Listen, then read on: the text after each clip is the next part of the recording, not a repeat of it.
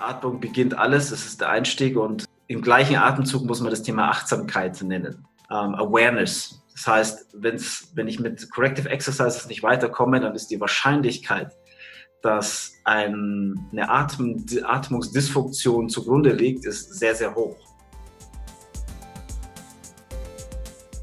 Online-Coaching, Technologie, das Thema Messen, das wird einer der großen Zukunftstrends werden dass wir mehr und mehr in die Technologie kommen und die Möglichkeit haben, virtuell mit Menschen zu arbeiten, sie virtuell zu überprüfen, virtuell zu messen und auch zu steuern. Das ist jetzt der große Punkt, dass ich sage, ich muss nicht mehr wirklich da sein. Und ich war selbst überrascht, dass es online so gut möglich ist, Menschen zu coachen und auch zu trainieren tatsächlich.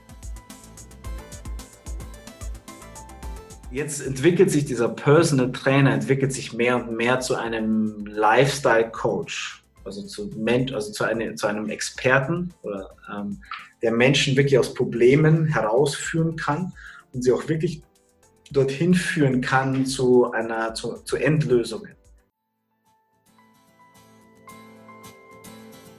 Think, Flow, Growcast mit Tim Böttner. Begleite mich auf einer Reise zu einem ganzheitlichen Verständnis von Bewegung, Gesundheit und Leistungsfähigkeit.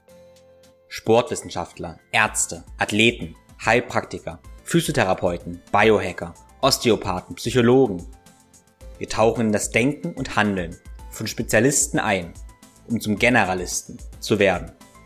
Ein Podcast für Querdenker mit Tiefgang.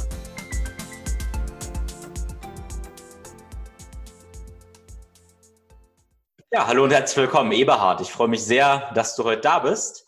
Äh, Eberhard zu beschreiben ist gar nicht so leicht, weil er doch sehr, sehr vielschichtig ist, würde ich sagen. Äh, die harten Fakten sind, dass er Sportwissenschaftler ist, Ausbilder für Functional Movement Systems und Experte für funktionelles Training. Ich habe bei Eberhard damals die Functional Personal Trainer Ausbildung gemacht und auch die FMS 1 Ausbildung und im Zuge dessen auch noch ein paar weitere ja, Workshops und Seminare. Und was ich immer sehr, sehr großartig fand, sind erstmal Eberhards Geschichten, äh, großartige Geschichten erzählen, die einfach ähm, im Kopf bleiben und dann auch die ganzen äh, Lehren zwischen den Zeilen. Also manchmal ist es auch gar nicht so interessant, was die harten Fakten sind, sondern eher die, die Schwingung dazwischen, die kleinen Lehren dazwischen. Das war immer das, was in meinem Kopf wirklich stecken bleibt und was vielleicht auch für die Hörer ein großer Mehrwert ist. Ne? Also hört zu. So, erstmal herzlich willkommen, Eberhard. Wie würdest du dich denn beschreiben? Erstmal, erstmal vielen Dank für die, für die tolle Einla Einladung und äh, Einleitung jetzt gerade, Tim. Ja, wie will ich mich beschreiben? Ähm, du hast sicherlich mit Geschichtenzählen hast du, hast du mit sicherlich recht. Das ist einer meiner, meiner Stärken und das Leben, und das ist auch, wenn wir weit zurückblicken in unsere Geschichte, wie in der Vergangenheit der menschlichen Geschichte, dann ist das Thema Geschichtenzählen, Wissen weitergeben, das ist genau der, der Schlüssel wie ähm, Dinge weitergegeben werden. Und das ist einer meiner Passionen oder das habe ich als kleiner Junge habe ich für mich erfahren, dass ich sagen möchte, mein, meine Aufgabe ist es, Wissen weiterzugeben, äh, natürlich selbst auch viel zu lernen und das wieder weiterzugeben. Das hat mich schon immer auch fasziniert und deswegen war ich immer auch derjenige, der, glaube ich, weit über den Tellerrand hinausschauen wollte, natürlich auch ein paar Mal auf die Schnauze gefallen ist damit, aber das ist meine Beschreibung. Also ein kleiner, in mir steckt immer noch ein kleiner Junge, der experimentierfreudig ist, ein kleiner Junge, der zu den Sternen, vielleicht auch, man kann auch sagen, zu den Sternen schauen möchte und äh, auch hinter den Kulissen gerne war und mich immer interessiert hat, was ist, was passiert hinter den Kulissen. Also ein neugieriger kleiner Junge, so kannst du mich, darfst du mich gerne beschreiben. Das ist natürlich eine, eine wunderschöne Überleitung, ganz ungeplant äh, zu einem ersten größeren Thema. Kleiner Junge oder, oder Kinder, sage ich mal. Also ich ja. bin fasziniert von dem ganzen Thema Bewegung am Boden. Ne? Mhm. Ähm, könnten auf Englisch auch Ground-Based Movement dazu sagen. Äh, das ist was, mit dem ich sehr, sehr viel arbeite und oft wird mich auch gefragt, ja, warum finde ich das so großartig? Alle merken, okay, irgendwie fühlt es sich großartig an. Rollen, Krabbeln fühlt sich irgendwie großartig an, aber warum? Ähm, ja, erzähl du mal was dazu. Ja, das, davon immer aus. Ich, ich habe eine Geschichte dazu. Sehr lass uns gleich, lass uns gleich mit der Geschichte ja, starten. Und zwar, ähm, heute kennen ja alle Stand-Up-Paddle. Ähm, und ich habe das vor acht Jahren, glaube ich, zum ersten Mal auf Mallorca gemacht. Und wer Mallorca ein bisschen kennt, der weiß, dass da auch eine Mittelmeerinsel ist, dass da Wellen sind, dass es nicht ein flacher See ist. Und ich bin den, ich glaube, zwei Stunden lang habe ich versucht, auf diesem Stand-Up-Paddleboard zu stehen bei Wellengang. Und man fällt von dem Board runter, man klettert wieder auf dieses Board hoch, man stellt sich wieder hin, paddelt zwei, dreimal, fällt wieder runter. Irgendwann kann man vielleicht mal fünf Paddelzüge machen bei Wellengang. Aber es waren zwei Stunden lang Kampfboard rauf, runter, runter, rauf, runter, runter, rauf, runter, rauf. Und nach zwei Stunden komme ich völlig erschöpft, komme ich ans Ufer und trage dieses Stand-Up-Paddleboard am Strand entlang und ich denke mir den halben Tag, denke ich mir, das ist unfassbar, wie sich meine Aufrichtung verändert hat dadurch. Ähm, also die Geschichte dazu ist, dass ich hinfalle, wieder aufstehe, hinfalle, wieder aufstehe. Und das ist sicherlich etwas, was wir als, als Mensch, so haben wir Bewegung gelernt. So, wir sind unique in der, in der, in der Natur, dass wir auf zwei Beinen laufen. Also kein anderes Lebewesen hat sich diese Entscheidung auferlegt, zu sagen, dass wir uns bipedal auf zwei Beinen fortbewegen und das den Rest unseres Lebens. Und deswegen brauchen wir als kleine, als, als Kinder, als Babys, brauchen wir sehr, sehr lange für diesen Vertikalisierungsprozess. Also wenn man bei Affen schaut oder bei anderen Tieren schaut, die Vierfüßler sind oder sie andere Fortbewegungstechniken haben, die sind viel, viel schneller einsatzbereit, weil die Natur es so vorsieht. Der Mensch hat eine komplett andere Geschichte. Ähm, wir brauchen bis zu 16 Monate, kann man sagen, bis wir uns wirklich fortbewegen können, wo man auch von einer Einsatzbereitschaft sprechen kann ähm, bis wir in unserem Bewegungsmuster oder endgültigen Fortbewegungsmuster angekommen sind. Und 16 Monate ist eine sehr, sehr, sehr lange Zeit, wenn man das mit anderen, anderen Tieren vergleicht. Und deswegen verbringen wir in diesen 16 Monaten, wo sich unser Gehirn massiv entwickelt, also wirklich massiv entwickelt, ähm, wo Synapsen, Verbindungen geschaffen werden müssen, damit wir diesen Vertikalisierungsprozess durchlaufen können. Und ich glaube, da liegt eines der großen Geheimnisse von ähm, Ground-Based Training oder Bewegungen am Boden oder Zeit verbringen am Boden, dass wir ähm, in alte, bekannte Bewegungsmuster zurückkehren, ähm, dass wir sensorisch natürlich ein ganz anderes ähm, Umfeld haben. Also mein vestibuläres System ist in einer anderen Position. Ähm, meine Knochen nehmen, also mein Kopf, meine Schulterknochen, meine Rückenknochen, meine Beckenknochen, meine Bein-, Fußknochen nehmen sensorisch eine andere Position wahr. Und dadurch kommt es zu einer, manche sagen einen Reset, manche sagen ein Rebalancing, andere sagen ein Zurückführen. Wie man es dann bezeichnen möchte, ist, äh, glaube ich, eben selbst überlassen. Aber da liegt das große Geheimnis drinnen, sozusagen zurückgehen in diese frühkindlichen Entwicklungsstadien, dort viel Zeit zu verbringen, die Mobilität anders herauszufordern. Ähm, das ist, glaube ich, der, der, der große Schlüssel darin. Und wir sind ja nicht die Einzigen, die, ähm, also FMS macht, hat sehr viel von anderen äh, Systemen gelernt und auch abgeschaut, ganz ehrlich. Ähm, da gibt es ja viele Ansätze, die sich mit dem, mit dem, Thema beschäftigen, langjährige Ansätze. Ja. Hm. Also ich bin großer Fan davon. Ja. Machst du, machst du das mit allen deinen Kunden oder auch mit dir? Also ich selbst, ich merke jetzt da, dadurch, dass ich auch in, ins Alter komme und mich aus diversen ähm, Fitness- und Sportarten auch ähm, zurückgezogen habe, die ich natürlich früher sehr, sehr viel und intensiv gemacht habe. Und jetzt weniger mache, merke ich natürlich auch, dass das eine oder andere Zipperlein oder Einschränkung kommt. Und für mich ist dann die Lösung, ähm, definitiv zurück am Boden zu gehen ähm, und dort mehr Zeit wieder am Boden zu verbringen. Und ich merke, dass es mir dann danach besser geht. Und jeder, der mal länger irgendwo in einem asischen, asischen Bereich mal Backpacking gemacht hat, der kann sich da auch daran erinnern. Ich glaube, du bist ja auch so ein bisschen Backpacker. Ne? Mhm. Ja. Also wenn ich die Landkarte hinter ja, dir anschaue. So ja, das sind viele, viele Punkte. Ja. Das ja. hier gar nicht. Ja. Genau. Und jeder, der bei Backpacking gemacht hat und dann im, As im asiatischen Bereich, wo man viel am Strand, in Restaurants am Boden, wenn man bei Menschen eingeladen ist, am Boden verbringt, ganze Abende, Nächte, dass es einem dort einfach auch besser geht nach einer gewissen Zeit. Nach 14 Tagen, drei Wochen das beginnt. Oder anderes Beispiel, ähm, äh, der Toilettengang. Das ist ja auch ein relativ gutes Beispiel dafür, zu sagen, dass man sich dem Körperschwerpunkt Richtung Boden bewegt. Und viele Leute können sich das überhaupt nicht mehr vorstellen, in ein Erdloch ähm, oder in dieser Sitzgrube sein, sein Geschäft zu verrichten.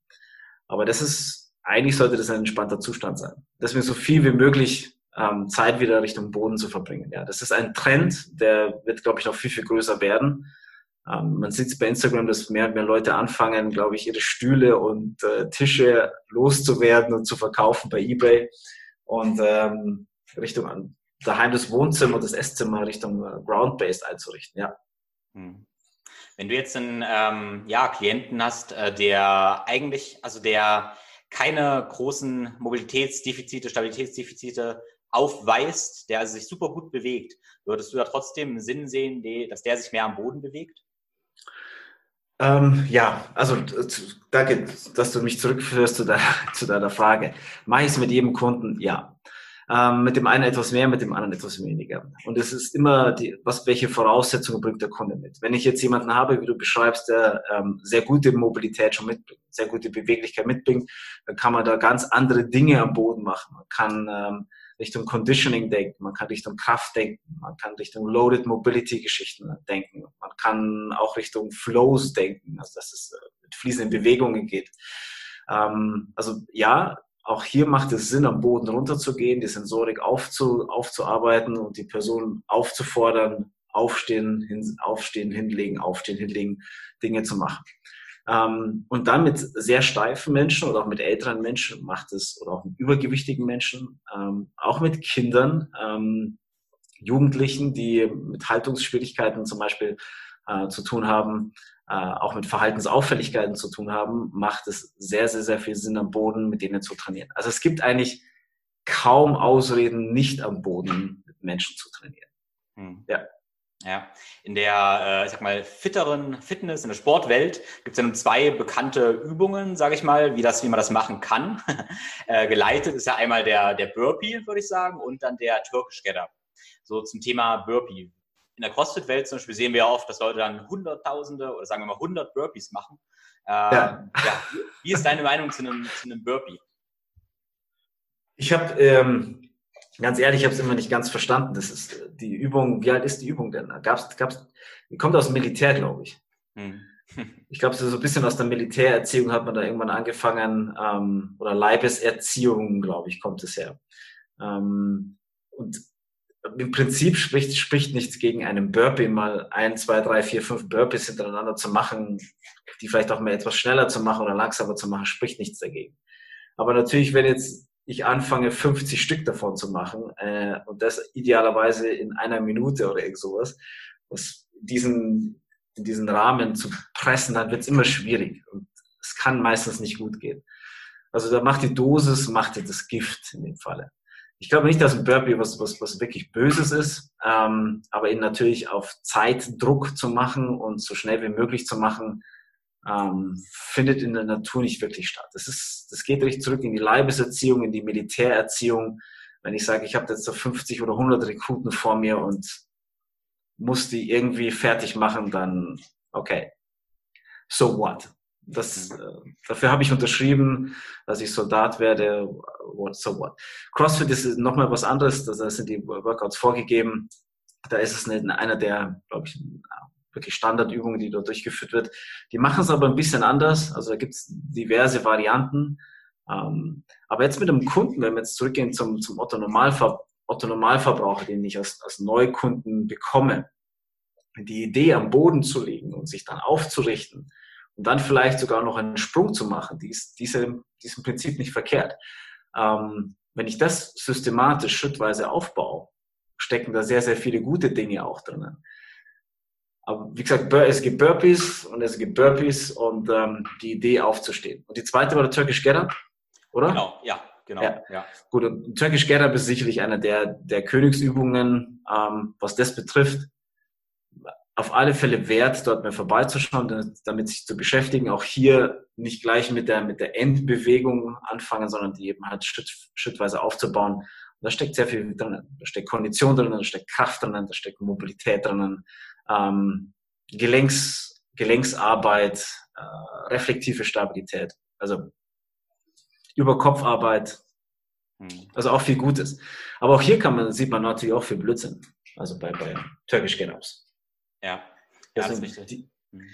Gibt's, gibt's eine böse Übung? Gibt's schlechte Übungen? Das ist ja auch immer so eine Frage. Es gibt keine schlechten Übungen, sondern es gibt nur schlechte Ausführungen, glaube ich.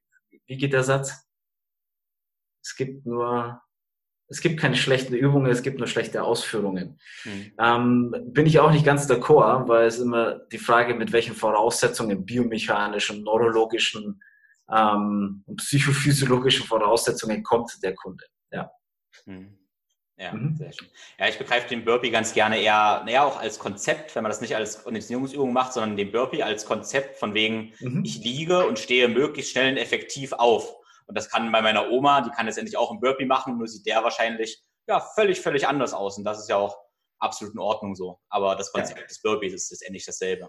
Ja. ja, wie, wie, wie stehe ich auf? Ja. Und es gibt ja also, ähm, diesen uh, Sitting, uh, Sit and Reach Test, also heißt ähm, also äh, Rice-Test, Entschuldigung, mhm. Sit-and-Rice-Test, mhm. der uns ja zeigt, da steckt irgendwas ist ja da dran in diesem Thema vom Boden aufstehen und ins Sitzen zu kommen und am Boden runterzukommen. Mhm. Und da steckt etwas drinnen. Und die, diese Studie, die ja wirklich mit einer großen Probandenzahl über eine lange Zeit dann durchgeführt wird, zeigt uns ja, dass Menschen im hohen Alter, die es schaffen, schnell am Boden zu kommen und schnell wieder aufzustehen, dass die grundsätzlich fitter sind, einsatzfähiger sind, widerstandsfähiger sind und weniger, also auch in der, in der ähm, medizinischen Historie auch weniger schwere Fälle, schwere, schwerere Fälle sind. Mhm. Also da steckt was drin, definitiv. Ja. Ja, sehr schön, sehr schön. Ja, wir haben ja nun, also ähm, ich habe bei dir ja nun FMS gelernt und Corrective Exercises, also ja, ja, Übungen wählen, um beweglicher und stabiler zu werden, um das mal so vereinfacht zu sagen. Äh, manchmal haben wir das Problem, wir stecken irgendwo fest und können es nicht so richtig lösen. Dann habe ich manchmal die Erfahrung gesammelt und ich weiß du ja auch, dass es dann so ja, Ancient Practices gibt oder ich sag mal naja, alternative Heilslernen äh, wie ja, Yoga, Pranayama ähm, oder auch Feldenkreisübungen und sowas, ne? ähm, die sehr, sehr mächtig sind, vielleicht weil sie mehr Komponenten mit einbeziehen. Also erstmal zum Thema Atmung und oder, oder Pranayama. Äh, wie ist da so deine ähm, Erfahrung? Was hat Pranayama und Atemtechniken mit Mobilität und Stabilität zu tun? Das ist, das, da geht, da geht's los. Also äh, mit, mit Atmung beginnt alles. Das ist der Einstieg und ähm, im gleichen Atemzug muss man das Thema Achtsamkeit nennen. Da, ähm, Awareness. Das heißt, wenn's, wenn ich mit Corrective Exercises nicht weiterkomme, dann ist die Wahrscheinlichkeit, dass ein, eine Atm, Atmungsdysfunktion zugrunde liegt, ist sehr, sehr hoch. Sie liegt nicht bei 100 Prozent, das ist nicht immer so, aber dass ich dann mit Atemtechniken ähm, weiterkomme, die Wahrscheinlichkeit ist sehr hoch. Und wenn wir genauer hinschauen und weitere Atemtests machen, dann sehen wir bei diesen Menschen, dass eine Atemdysfunktion vorliegt. Wir haben, wir haben da Untersuchungen, auch eigene Untersuchungen gemacht, das haben auch andere auch schon bestätigt, zu sagen, dass wenn ich eine, wenn ich eine Dysfunktion, eine messbare Dysfunktion in einem Screen, in einem Test, was immer was es ist, wenn ich die feststelle, ich versuche dann eben halt mit klassischen Methoden, was ich mit Formrolling, Stretching, Mobility-Arbeit, bisschen Control-Arbeit rein und ich merke, da geht nichts weiter. Also heißt, ich laufe gegen Wand. Einen Schritt vor, zwei Schritte zurück. Also klassisches Vor-Zurück-Geschichte. Wenn wir dann hinschauen, dann ist ein Tipp definitiv Atmung und Achtsamkeit, Awareness reinzulegen. Ähm, und das, das, ist, das ist die Erfahrung. Also heißt, Feldenkreis hat sie gemacht. Also Feldenkreis auch hier ist es, spielt das Thema Atmung, äh, Awareness am Boden zu sein, eine sehr, sehr, sehr große Rolle. Und es, es funktioniert und es funktioniert auch heute noch. Es hat damals funktioniert. Pranayama, Atmung von, von Yoga ist natürlich, ähm, da muss man immer ein bisschen vorsichtig sein. Ja, nicht vorsichtig sein. Ähm, die haben, die haben sehr, sehr viele Atemtechniken im Yoga.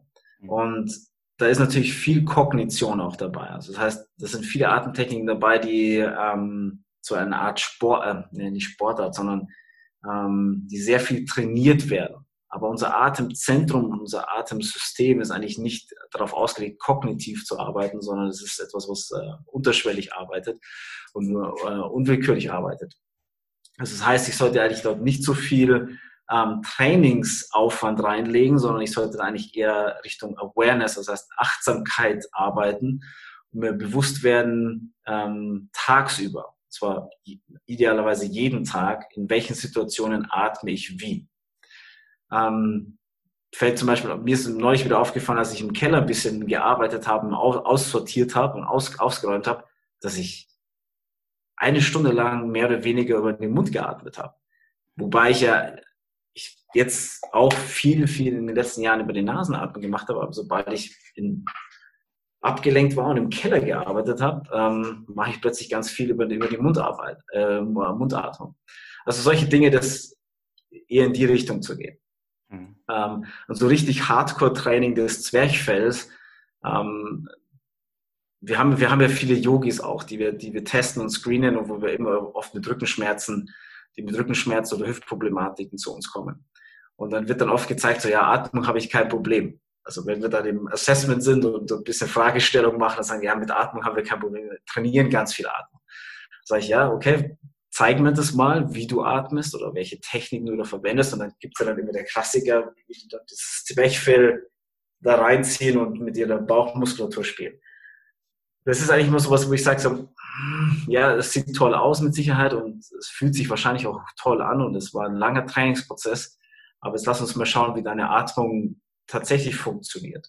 Und dann sehen wir, dass dort eben dann wirklich eine Dysfunktion da ist. Und dass, dass auch dass immer ein, ein, ein kognitives Denken dabei ist, sobald es um das Thema Atmung geht oder Bewegung geht. Dass die Menschen plötzlich anfangen, über Atmung sehr, sehr viel nachzudenken und sie versuchen, willentlich zu kontrollieren was nicht zielführend ist bei Atmung. Ja. Hm. Ja, das ist, ich habe mich auch in den letzten Jahren viel mit Yoga beschäftigt, habe festgestellt, ich atme oft sehr flach und das dachte ich ist ganz, ganz schlecht und habe dann oft im Alltag diesen yogischen Atemzug gemacht, äh, also tief in den Bauch, Brust expandiert, also so einen vollen Atemzug und ich dachte, ich muss immer so atmen, weil man schnell zu diesem Glaube kommt, wenn man, wenn man Yoga macht. Man muss immer tief atmen und dann kam in den letzten Jahren der Patrick Bekieren, den du ja ganz gut kennst auch, äh, der eigentlich propagiert hat, okay, eigentlich kommt es dann zum Overbreathing, also eigentlich atmen wir zu viel dann. Und meine, ich sag mal, flache Nasenatmung ist eigentlich gar keine schlechte Taktik in jetzt zum Beispiel, wenn ich einfach nur die zuhöre. Ja, definitiv. Ja, die Anatomie gibt es uns ja vor. Also heißt die Anatomie, es gibt, der menschliche Körper ist ja ein Phänomen. Ähm, es, es, nichts in unserem Körper hat keinen Grund. Also heißt, die, unsere Anatomie, was ich nehme zum Beispiel Lymphknoten, die höchste Dichte an Lymphknoten im ganzen Körper, die ist hier oben im, im Hals- und Nackenbereich. Also hier haben wir die höchste Dichte an Knoten. Das sind natürlich ganz, ganz viele kleine Knoten, aber es ist eine hohe Dichte. Aber hier natürlich auch die, die wichtigsten Areale sind, die versorgt werden müssen und die ein sensorisches Feedback brauchen. Und genauso ist es auch mit unserem Atemsystem. Das heißt, dass unser, unsere Speiseröhre und unsere Atem, äh, unsere Luftröhre die Anordnung, auch die ist in der Natur sehr unique. Das sind anderen Tieren, ist die Tierreich, ist bei vielen Tieren, ähm, ist die ganz anders als bei uns angelegt.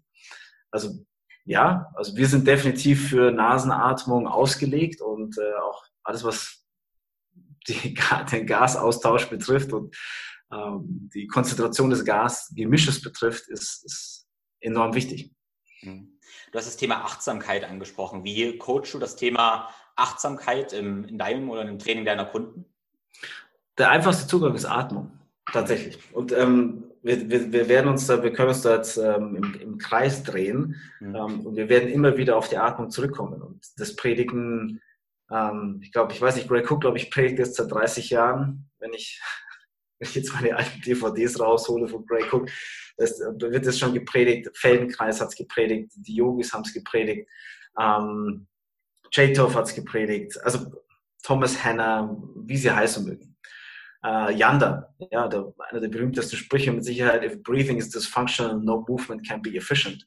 Ähm, also das, wir drehen uns im Kreis und Atmung ist mit Sicherheit der Schlüssel und Achtsamkeit und Awareness zu schulen ist der einfachste, der einfachste Weg ist das Thema Atmung. Es gibt keine Ausrede, ich kann es mehrfach am Tag machen, es braucht viel Wiederholungen, das wissen wir auch, ähm, um dorthin zu kommen ähm, und wie du dann dorthin kommst.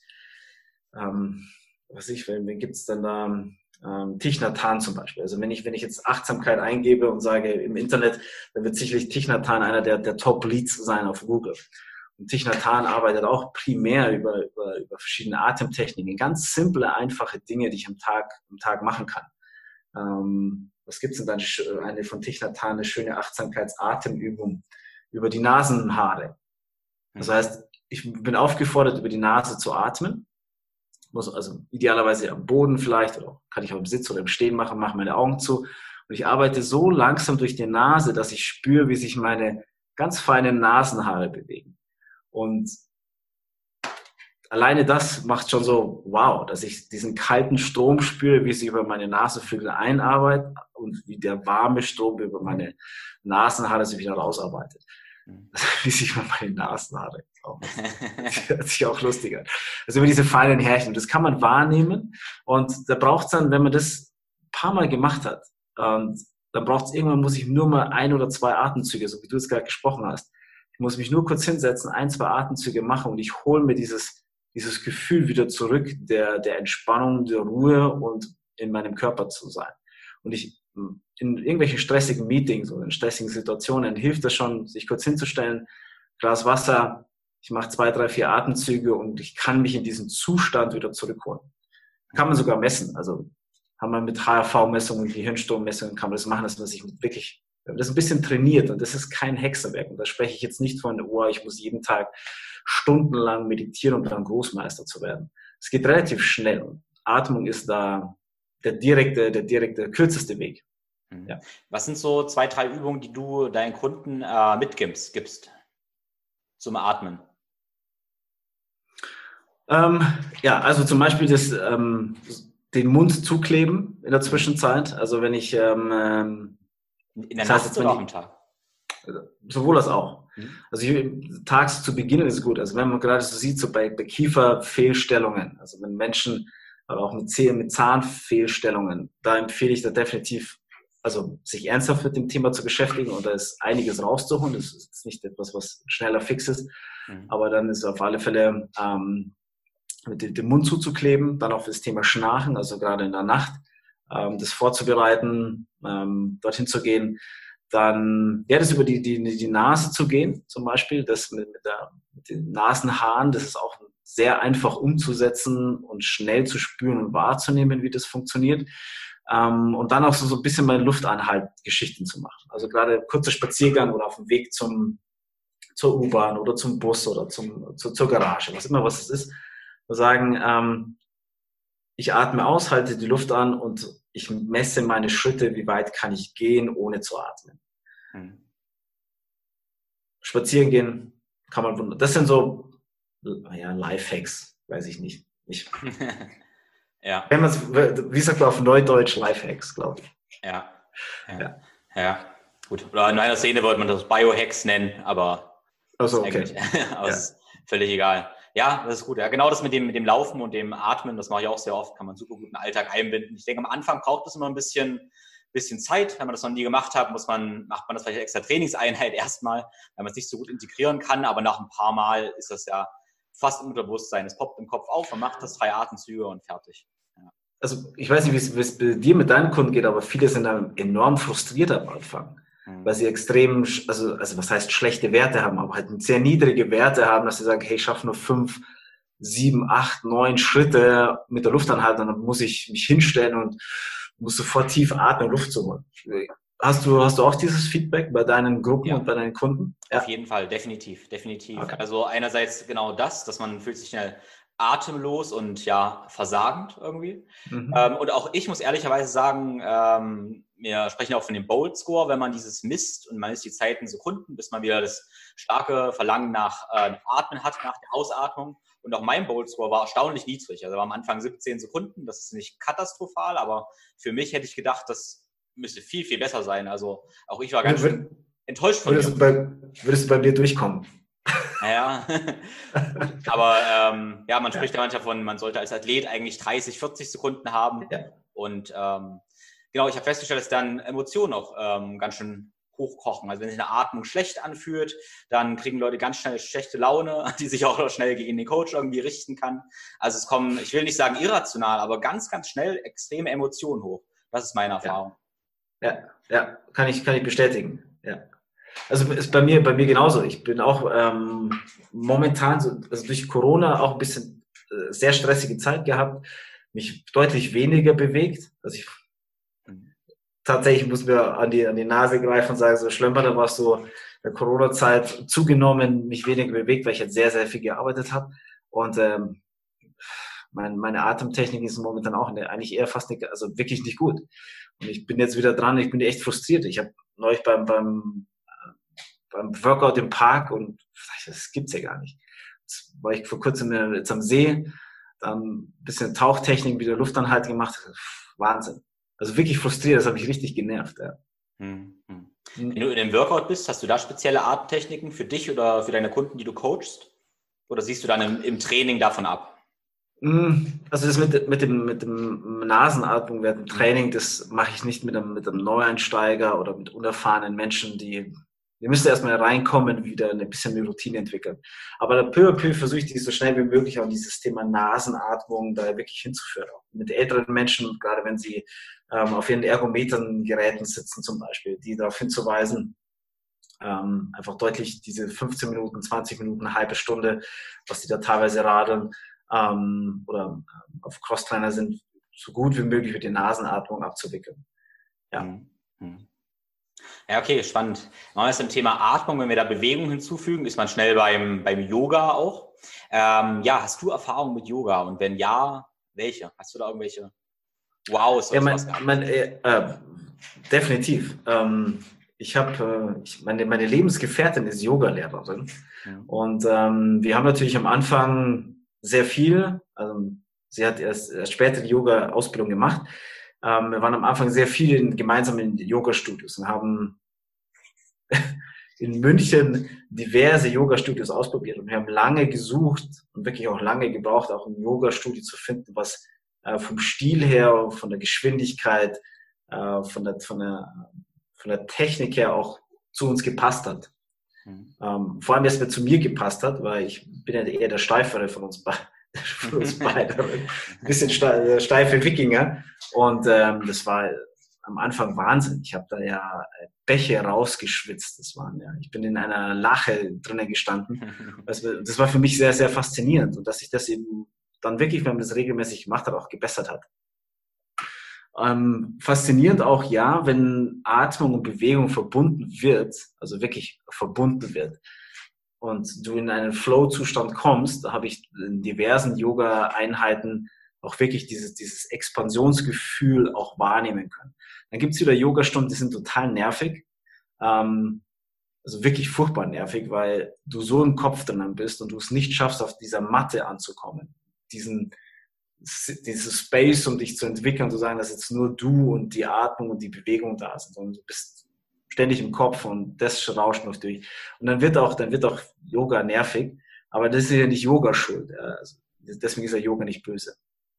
Ähm, also mit Yoga gibt's dieses, diese Erfahrung, das regelmäßig zu machen, das ist zu praktizieren, zu üben, in diesen, in diesen Austausch zu kommen zwischen mir meine Bewegung, meinem Umfeld, und dass ich mich da, dadurch so beeinflussen lasse. Das hat, hat definitiv was Meditatives. Das mir auch in diversen Feldenkreisstunden äh, aufgefallen. Da gibt es Stunden, da liegst du da, bist nur genervt und möchtest, dass das so, so schnell wie möglich aufhört, das Ganze. Und dann gibt es Feldenkreisstunden, da kannst du sagen, hey, das hört, hoffentlich hört das nie auf. Das könnte ich noch Stunden machen. Da gibt es Stunden, da fängst du zu weinen an. Und dann gibt es Stunden, wo du sagst, so, ich schlafe jetzt sofort ein. Weil ja. Die, also ich habe mit, ich hab mit Yoga gut, also um es abzurunden, ich habe ich hab mit Yoga ähm, zum Großteil gute Erfahrungen gemacht. Mhm. Äh, ja, es, es, es ist eine, so ein bisschen eine Geschmackssache auch, welcher Stil das ist. Ähm, und ja, auch hier ist natürlich auch viel, geht natürlich auch viel kaputt. Also wir haben wissen, dass Menschen durch viel Yoga exerzieren, sich eben halt auch kaputt machen, dass es zu Schmerzen führt äh, oder zu Schmerzen kommen kann. Aber auch hier ist nicht Yoga schuld in dem Fall, sondern auch hier ist wieder die Dosis das Gift und mit welchen Voraussetzungen du eben halt in solche Yoga-Praxisen äh, Praxis gehst, ja. Hm. Ja, was denkst du, was sind Gründe dafür, warum Leute da kaputt gehen? Könnte ein Grund auch sein, dass wir ja durch unseren sitzenden Lebensstil dann abends in eine Yoga-Klasse gehen und dann einfach Bewegungseinstellungen haben, die dann nicht speziell adressiert werden? Oder, oder was, was sind Gründe, warum, warum da Leute Schmerzen kriegen? Also ich habe ich es auch selbst ich habe es auch selbst oft gemerkt beim Yoga und ich merke es auch immer noch, dass es äh, wenn ich so ein, also als Teilnehmer bei einer Yogastunde mitmache und ich, ich passe mich da der, der Geschwindigkeit der Stunde an, egal ob sie schnell ist oder langsam ist, dass ich dann danach ähm, teilweise zwei bis drei Tage damit zu kämpfen habe, mir im unteren Rücken meine Kontrolle zurückzuholen. Also ich habe so ein bisschen dieses Gefühl, dass meine, meine Lendenwirbelsäule so ein bisschen schwimmt und dass ich sie nicht reflektorisch unter Kontrolle habe. Und, ähm, und das ist, das ist eine Gefahr, mit Sicherheit. Und wenn ich da, wenn ich, wie gesagt, ich habe zwei bis drei Tage brauche brauche ich da, um diese Kontrolle zurückzubekommen. Und das ist natürlich, wenn ich, also ich kenne mich jetzt, ich kenne meinen Körper und ich weiß, was ich da zu tun habe, um die wieder zurückzuholen und ich weiß, was ich nicht tun sollte in der Zeit. Aber wenn, wenn du das nicht weißt, ähm, kann ich mir durchaus vorstellen, dass das eben halt ähm, ein Problem ist. Natürlich, also Geschwindigkeit der Dosis ist das, das Problem, dann ist Gruppenkurse, ähm, ist immer, ist, ist immer ein Halbtod, den man stirbt in einem Gruppenkurs. Und auch, ja, und Yoga, für viele ist es ja auch ein, hm, soll ich sagen, noch eine krassere Stellung, eine noch krassere Asana zu machen, eine noch krassere Position reinzukommen. Das ist auch im Prinzip jetzt mal nichts, nichts Böses oder nichts Schlimmes, führt aber natürlich dazu, dass es halt so eine Art Vergleichswettkampf auch wird. Und gerade in Großstädten ist mir das aufgefallen, in, ähm, wenn es ein bisschen ländlicher ist oder, sage ich mal, kleiner ist, dann ist, äh, ist es ganz anders, das Yoga. Aber sobald du in eine Großstadt kommst, jetzt wie, also ich jetzt München, New York, Berlin, ähm, auch in London ähm, schon Yoga gemacht, auch Madrid, Barcelona.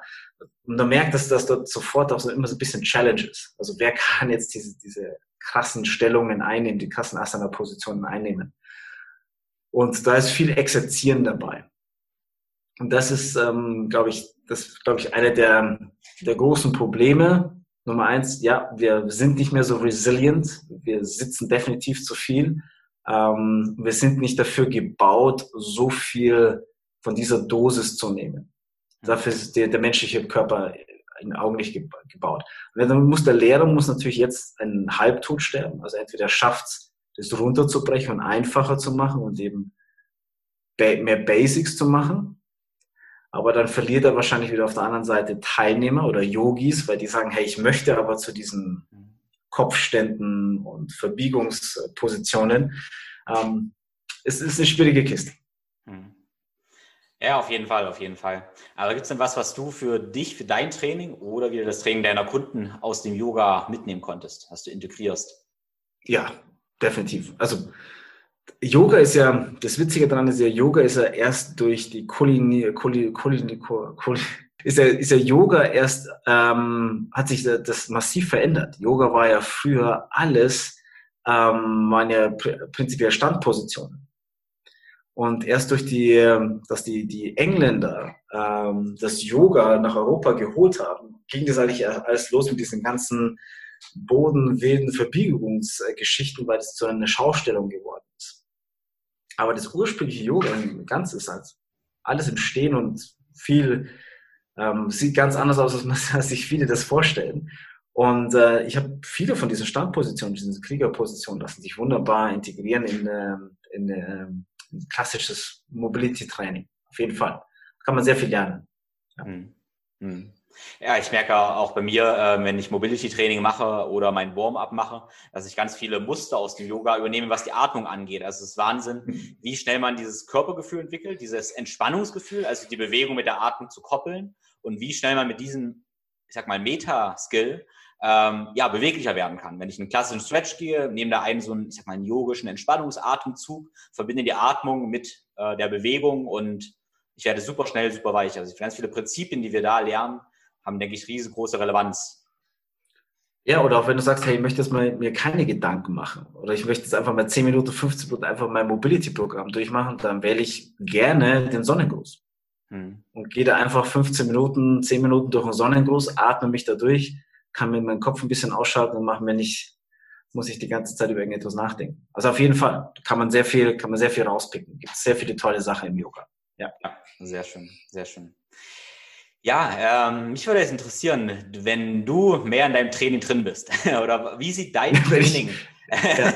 ja, ich meine es gerade, du hast ein bisschen Nachlass in letzter Zeit, aber wie ja. würdest du deinen Trainingsplan über die Woche aussehen? Also welche Elemente und ja, Big Rocks hast du in der Woche abgedeckt, um ja, gesund und fit zu bleiben? Also ich trainiere, also mein, warum ich trainiere, mein, ich bin Wintersportler. Also mein, mein, meine Ausrichtung ist definitiv Richtung Wintersport. Ich möchte mich im Winter möchte ich äh, Snowboard fahren gehen, dann möchte ich Skifahren gehen, ich möchte Skilanglauf gehen und ich möchte definitiv auch wieder äh, Schneeschuhtouren machen und solche Dinge machen. Und ich weiß, das ist mega anstrengend. Äh, ich weiß, ich muss, wenn ich auf der Piste bin und ich möchte Gas geben, muss ich, muss ich fit sein. Weil wenn du unfit bist, macht Skifahren auf dem Level, wo ich, wo ich Ski fahre, macht es einfach keinen Spaß. Man kann da zwei, drei Abfahrten machen, das ist da ganz nice, aber man muss fit sein. Und das ist, das ist mein, ähm, was in meinem Hinterkopf die ganze Zeit mitarbeitet sagen, im Sommer. Das heißt, diese, ich denke, ich decke diese Komponenten ab. Ähm, also ich muss sie wieder abdecken in dem Fall, weil also heißt Kondition, ähm, Kraft, ähm, Mobilität, weiß ich, ich bin, ich bin ein steifer Bock, das war ich schon als kleines Kind. Äh, ich war zwar Geräteturner, aber auch, es hat kein Trainer, noch die härtesten Methoden haben es nicht geschafft, mich in den Spagat zu bringen. Und äh, irgendwann gab es dann auch irgendwann Röntgenbilder und dann hat sich dann auch herausgestellt, dass meine Hüfte, dass es auch keine gute Idee ist, das mit meiner Hüftpfanne und mit meinem Hüftkopf in da in, wirklich in diesen Spagat reinzuarbeiten. Das heißt, ich musste mich dann irgendwann damit ab, finden, dass meine Hüfte eine begrenzte Range of Motion einfach hat. Ähm, aber ja, das sind, das sind die Komponenten. Also Kondition, Kraft, ähm, etwas Beweglichkeit, viel Stabi. Mhm. Ja, das sind, das sind meine Komponenten. Und dann Abwechslung. Viel Abwechslung. Mhm. Ja, es ist interessant, dass du sagst, du arbeitest eigentlich auf ein anderes Ziel drauf hin, weil ich habe das Gefühl, vielen äh, fehlt, also vielen Fitnesssportler, die machen ja nur Fitness irgendwie Fitness, aber wissen gar nicht richtig, wofür sie fit sein sollten. Ich muss, ich muss schon zugeben, also früher in meinen jungen Jahren als, als, äh, als Student oder an, mit Anfang 20, Mitte 20 war sicherlich auch das Thema nackt gut aussehen äh, mhm. eins der Themen, die da hinten, hinten mitgespielt haben. Ähm, aber ansonsten komme ich, komme ich aus dem Sport und ich weiß, welche Sportarten mir Spaß machen. Ich weiß, dass ich, wenn ich diesen Sport machen möchte, muss ich, muss ich fit sein. Das ist wie ein Boxer, der weiß, ich unfit in den Ring steigen, der mhm. reißt mir sonst den Kopf ab, wenn ich unfit bin. Das weiß ein Skifahrer weiß, Profi-Skifahrer weiß, wenn er Abfahrtsfahrer ist, wenn ich nicht fit bin, kann es eines, kann es ganz, ganz böse ausgehen. Mhm. Und das ist, das ist, das ist mein Ziel, ja. Aber ich gebe zu, also früher, ja, ja. nackt gut aussehen, diesen, diesen Schönheitsidealen hinterher zu jagen, äh, war sicherlich auch ein starker Driver, ja. Mhm. Ästhetik. Ja. ja. Ja, ist auch erstmal prinzipiell nicht unbedingt verwerflich. Solange man das weiß, sich dem bewusst ist, eine bewusste Entscheidung ist, denke ich, ist das, das ist ja absolut legitim. Genau, du hast am Anfang gesagt, dass du ähm, gern noch so ein kleines Kind bist, dich für alles Mögliche begeisterst. Ähm, hast du zurzeit so Sachen, die dich umtreiben, die dich absolut im Moment begeistern, wo du irgendwelche, ja, was, was packt dich gerade so? Ja, ich, ich würde mir immer wünschen, dass mich Zahlen und äh, die Steuer, dass, dass ich da irgendwann mal diesen, diesen, diesen Drive entwickle, dass ich mich dafür faszinieren kann und mich da mal, mal, mal reinfieseln kann. Aber leider ähm, hat sich das für mich noch nicht ergeben. Also es, es definitiv, hat definitiv nichts mit Zahlen zu tun. Hm. ähm, wo ich jetzt wieder ähm, tatsächlich, wo ich mich momentan wieder reinfiesel oder rein arbeite, sag, fiesel und sag, verstehe? Nee, äh, ich verstehe es aber nicht. Das ist bayerisch, okay. Äh, rein, rein fuchsen, würde ich sagen. Rein fuchsen, genau. Ja. Also bei uns sagt man rein fieseln, das ist, ähm, wenn du ein Huhn zum Beispiel isst mhm. und das ganz abknapperst, dann sagt man bei uns, dann fieselt man abfieseln. Das heißt okay. wirklich das letzte Stückchen Kollagen vom Knochen runterkratzen. Ja. Und das ist reinfieseln. Also wirklich ja. alle Schichten abtragen, bis dann dieses, der rohe Knochen praktisch vor dir ist. Ja, na gut, das könnte der Fuchs ja auch beim Huhn machen. Das passt, ja. Genau, deswegen habe ich Fieseln wissen, weißt du, was Fieseln heißt. Alter. Genau. Das ist, das ist bayerisch. Genau. Und ähm, äh, das ist momentan das Thema Atmen. Ja, da bin ich, da bin ich jetzt wieder, wieder dran. Mhm. Da fuchse ich, da fuchse ich mich gerade wieder rein. Mhm. Ja. ja, ja. Interessant. Das Coole ist jetzt erstmal das Jetzt. Ähm, du hast ja nun, wir hatten vorhin im Vorgespräch überlegt, wie lange eigentlich, du musst eine Weile überlegen. Wir haben jetzt 20 Jahre genommen, hast du Erfahrung auf dem ganzen Fitness-, Gesundheitssektor. Was hast du in den letzten 20 Jahren so für Trends kommen und gehen gesehen? Und dann, was sind momentan die Trends und was denkst du, was sind die Trends der nächsten 20 Jahre? Ähm, also wenn du mich das vor Corona gefragt hättest, ähm, wäre es einfacher gewesen. Mhm. Ähm, jetzt durch Corona hat sich äh, gezeigt, dass wir, dass sich der Trend ganz klar in diese technologische Sache weiterentwickeln wird und massiv weiter. Also das hat bei uns ist bei uns angekommen jetzt in unserer Branche. Also sowohl in der Reha-Branche, also in dieser Reha-Branche und in der Fitnessbranche und ähm, angekommen ist, definitiv. Da, ähm,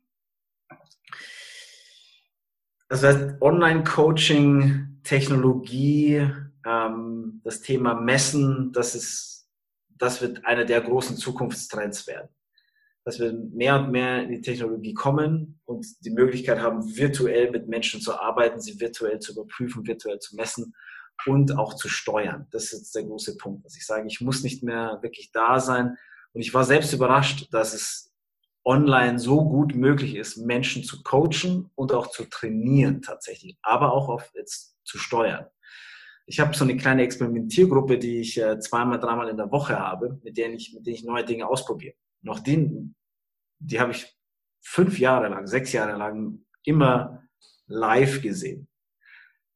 Und jetzt haben wir das Ganze online umgestellt und ich muss ehrlich sagen, es hat extrem gut funktioniert. Also das wird sicherlich, das wird noch deutlich mehr werden, als wir es uns momentan noch vorstellen können.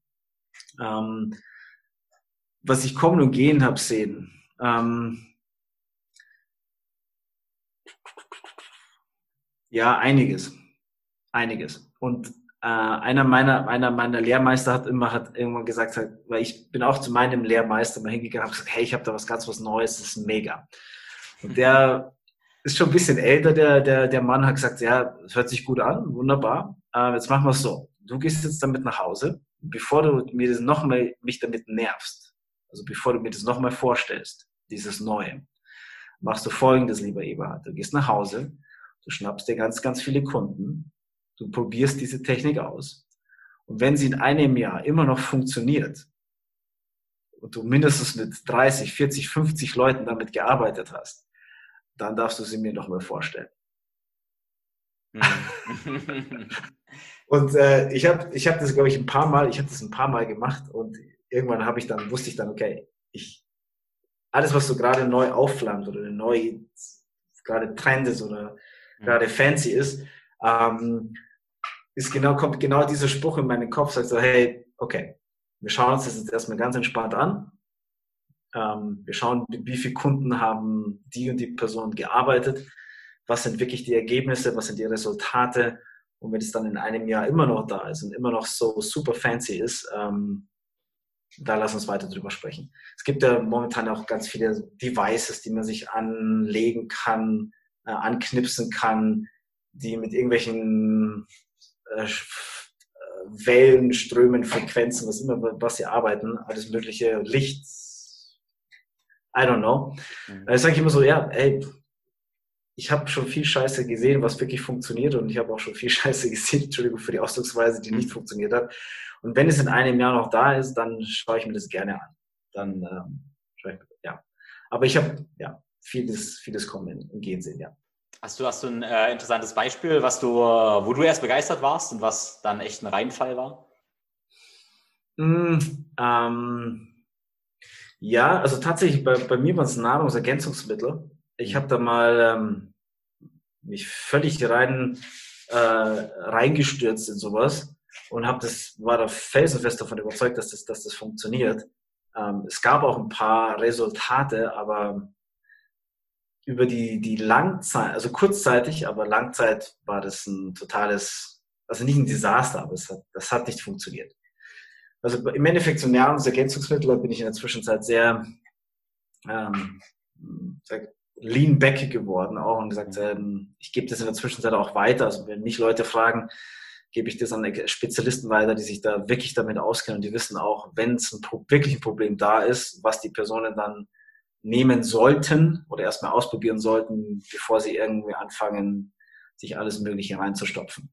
Mhm. Und ja, die Langzeitwirkung von Nahrungsergänzungsmitteln, ich glaube, das wird sich jetzt peu à peu mehr und mehr rauskristallisieren. Also erst die Zahlen kommen mehr und mehr, dass Menschen, die über einen langen Zeitraum eben halt mit hohen Dosen arbeiten oder mit regelmäßig Supplementierung arbeiten, dass es zu einer äh, Downregulation kommt. Also Vitamin D, glaube ich, ist ein, glaube ich, ein gutes Beispiel gerade auch in, in der Biohacking-Szene, wo ja nur das Vitamin, oder sag ich, der, der Endstoff gemessen wird im Blut, dass ja sehr, sehr viele Menschen Vitamin D-Mangel haben in der Messung, ähm, aber eigentlich die Zuführung von Vitamin D nicht die Lösung ist, sondern eigentlich das Problem dann größer macht. Das stellt, kristallisiert sich, glaube ich, jetzt auch. Also es wird sicherlich noch ein bisschen dauern, aber es zeigen sich schon die ersten größeren Studien, ähm, dass da ein Thema da ist und dass man da ein bisschen anders reagieren muss. Dass einfach nur das Vitamin D schlucken nicht die, äh, nicht die Lösung ist. Hm. Ja, wir hatten vor, vor zwei Jahren, glaube ich, genau das Gespräch gehabt. Und da fand ich einen Aspekt, den du genannt hast, der ist in meinem Hinterkopf äh, immer, was ich sehr spannend fand, war, dass du eigentlich resilient sein möchtest, insofern, dass du dich nicht abhängig machen möchtest von bestimmten Umständen und gerade äh, abhängig von Nahrungsergänzungsmitteln. Man wird ja auch schnell psychisch abhängig oder von was auch immer abhängig. Wir wissen es nicht, keine Ahnung, aber auf jeden Fall sind wir irgendwie dann darauf angewiesen. Und das ist auf jeden Fall ein Faktor, der dagegen spricht, wenn wir wirklich unabhängig resilient sein wollen. Ja, wenn ich, wenn ich mir vorstelle, ich nehme, was ich ein ganzes Jahr lang Nahrungsergänzungsmittel und dann fahre ich in Urlaub und dann habe ich meine Dosen zu Hause vergessen und ich werde innerhalb von kürzester Zeit kriege ich da Probleme und ich denke so, oh Gott, ich habe meine Vitamine zu Hause vergessen, meine Mineralien. Jetzt äh, kann ich gehen, was ich zwei, drei, vier, fünf Tage Urlaub drauf, weil ich mir uh, Gedanken mache, wie komme ich jetzt an meine, meine äh, Supplemente. Ja, also das ist schon, also das, was man reinnimmt und auch die, allein die, äh, die Routine, dieses Dose aufmachen, schlucken oder auflösen, ähm, das macht was mit einem definitiv. Ja. Und es macht jemanden abhängig. Ja. Also ab, nicht falsch verstehen, abhängig, da muss man vorsichtig sein. Aber da passiert etwas mit jemandem. Hm. Ja, schön, spannend. Ähm, du hast gesagt, Digitalisierung wird vorangeschrieben in den nächsten, ja, nächsten 20 Jahren. Was siehst du so inhaltlich von der Bewegung und vom Trainingsthema? So ja gut, wir, ähm, wir bekommen dieses 5G und ähm, das ist also sobald das Internet jetzt noch schneller wird und noch mehr Datenvolumen verarbeiten kann und, und sich diese, diese Kamerasysteme weiterentwickeln, ähm, kommt, kommt was ziemlich Spannendes auf uns zu. Ähm, also das Thema Messen, wir, wir haben es versucht im Labor eben zum Beispiel Dysfunktionen zu messen äh, mit, mit Kameras. Und da gibt es ja Systeme, die mit einer Kamera arbeiten. Und wir haben in biomechanischen Labors, äh, also sowohl in Deutschland als auch in Amerika versucht, da Lösungen zu finden und alles unter drei Kameras. Also ich brauche Minimum drei Kameras, idealerweise sogar vier Kameras, Perspektiven, um Dysfunktionen messen zu können. Also das wird kommen, diese Technologie, dieses Scan, also da wird es dann Scan-Methoden geben, ähm, wo das deutlich, de deutlich besser funktioniert. Das heißt, dass ich in den Scanner reingehe, ich mache meine Bewegung und je mehr Menschen wir dort reinpacken, das heißt, wir brauchen für eine Dysfunktion, Beispiel, Sprunggelenk, also das heißt, ich stelle fest, das linke Sprunggelenk ist eingeschränkt. Und jetzt lasse ich die Person Bewegungen machen. Ich brauche 500 bis 1000 Menschen, hm. Die im linken Sprunggelenk eingeschränkt sind in diesem Apparat. Hm. Das heißt, ich brauche, um den Algorithmus entwickeln zu können, wenn ich diese 500 bis 1000 Menschen mit dem linken Sprunggelenk eingeschränkt standardisierte Bewegungen machen habe lassen, ähm, dann kann ich in Zukunft dann kann ich diesen Algorithmus aus, ausmessen oder erkennen. Und das ist das, was auf uns zukommen wird, dass wir dort ähm, äh, messbarer werden. Ähm, natürlich auch das Thema Herzratenvariabilität, ähm, Atem, Atemgasgeschichten, ähm, Atemwiderstände, wie ich atme, Atemfrequenzen beim Schlafen dann äh, das messbare Schlafsystem, dass ich auch in meinem Bett äh, vernetzt bin. Also dass mein Bett, dass meine Schuhsohlen vernetzt werden, dass meine, meine Kleidung vernetzt wird, dass ähm, ich ähm, auch das Thema Mikrofon, also heißt, ich habe an meinem Telefon ja ein Mikrofon, was ich ja 24 Stunden lang praktisch bei mir trage. Dieses Mikrofon erzeugt, nimmt Frequenzen auf und das ist ja eigentlich das Allerleichteste. Also ähm, boah, ich habe da so einen Professor kennengelernt, das war wirklich spooky. Und der hat gesagt, im Endeffekt hat alles eine Frequenz. Also das, das Mikrofon nimmt auf, wenn ich einen Apfel kaue, hm. kann dieses Mikrofon erkennen, dass ich in etwas Weiches beiße. Wenn ich lächle, erzeugt es auch eine Frequenz, eine bestimmte Frequenz, bestehend aus 50 Frequenzen und erzeugt dann einen Pegel, also wie hm. beim Equalizer.